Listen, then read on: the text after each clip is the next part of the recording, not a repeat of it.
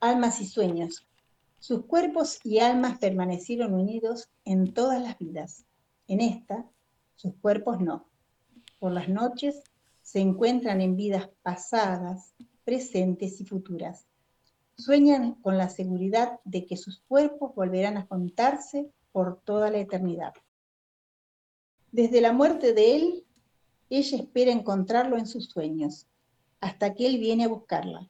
Y no es un sueño. Su propio rostro refleja una sonrisa de felicidad en el féretro. Soñaba que terminarían sus días juntos y que sus almas permanecerían así para siempre. Por eso, aquella noche, llenó las dos copas de Malbec con veneno para brindar antes de hacer el amor.